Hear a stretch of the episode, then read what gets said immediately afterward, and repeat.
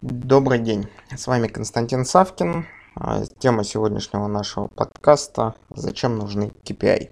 KPI – ключевые показатели эффективности, Key Performance Indicator, которые используются, используются фактически в каждом бизнесе, в каждой работе. Вот мы с вами поговорим, зачем они нужны, и определим ключевые точки, когда эти показатели необходимо внедрять в компаниях, зачем это нужно внедрять, на что нужно смотреть и вообще нужно ли на это смотреть.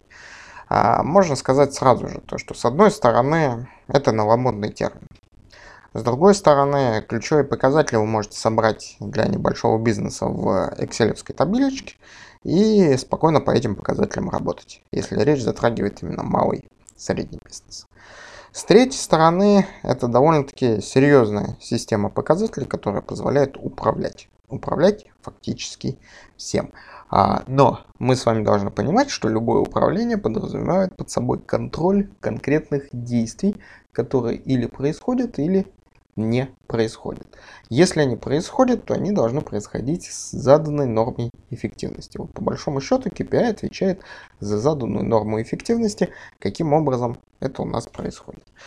И вот в этом подкасте мы с вами поговорим про то, как, зачем нужны нам вот эти вот KPI, как с этими KPI нам работать и на что мы их будем направлять. Прежде всего KPI нужны для того, чтобы оценивать деятельность сотрудников, подразделений, бизнес-процессов или проектов. То есть снизу вверх мы прошлись, сотрудники нижний уровень, подразделения более высший уровень, бизнес-процессы следующий уровень и сами проекты это еще более верхний уровень.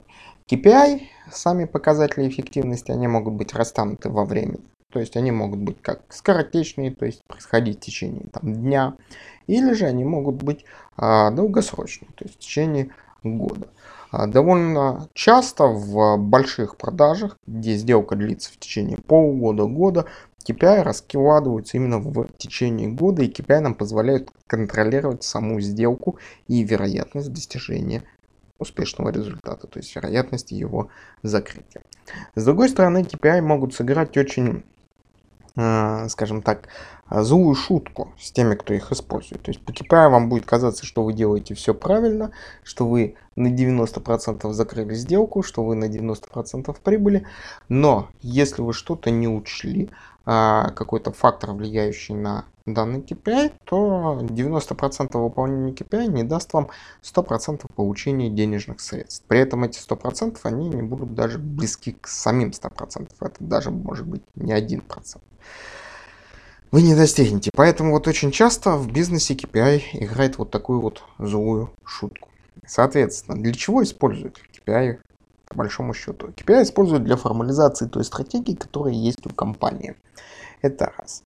А KPI могут использовать для того, чтобы оценить какие-то ключевые точки, которые влияют на ваш бизнес, на ваши бизнес-процессы, на работу сотрудников. То есть показать зависимость от чего происходит.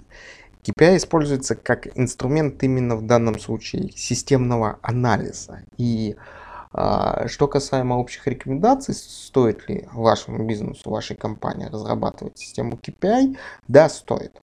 Но она должна быть прежде всего реалистичной, и ее необходимо разрабатывать в рамках энного количества мозговых штурмов а, внутри вашей компании, среди ключевых руководителей, ключевых сотрудников и, скорее всего, лучше при внешнем специалисте. Почему? Потому что а, очень часто при разработке KPI возникает следующий момент, то, что люди начинают а, ну, мухлевать с KPI, выбирая KPI так, чтобы это было удобно кому-то, но неудобно в целом процессе работы компании.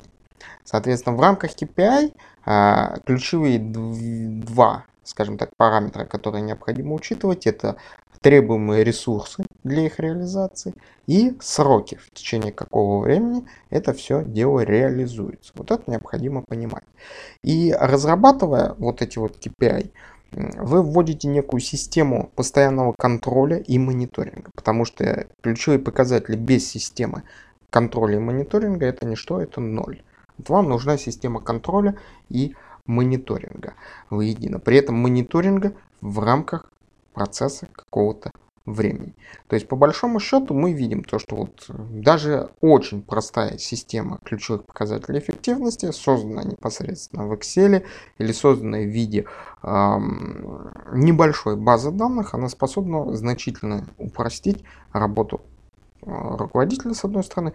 С другой стороны, если вы намухлевались KPI, вы столкнетесь с избытком информации, которая вам по большому счету не нужна. И одна из типовых ошибок а, при разработке и внедрении KPI является то, что данные показатели они оторваны от фактической реальности и не привязаны к фактической прибыли или убыткам, которые компания получает. То есть у нас должна быть фактическая работа практическая работа.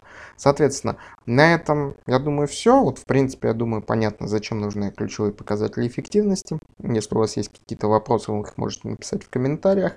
Если вам необходима конкретизация, вы можете обратиться лично ко мне. Найти меня очень легко.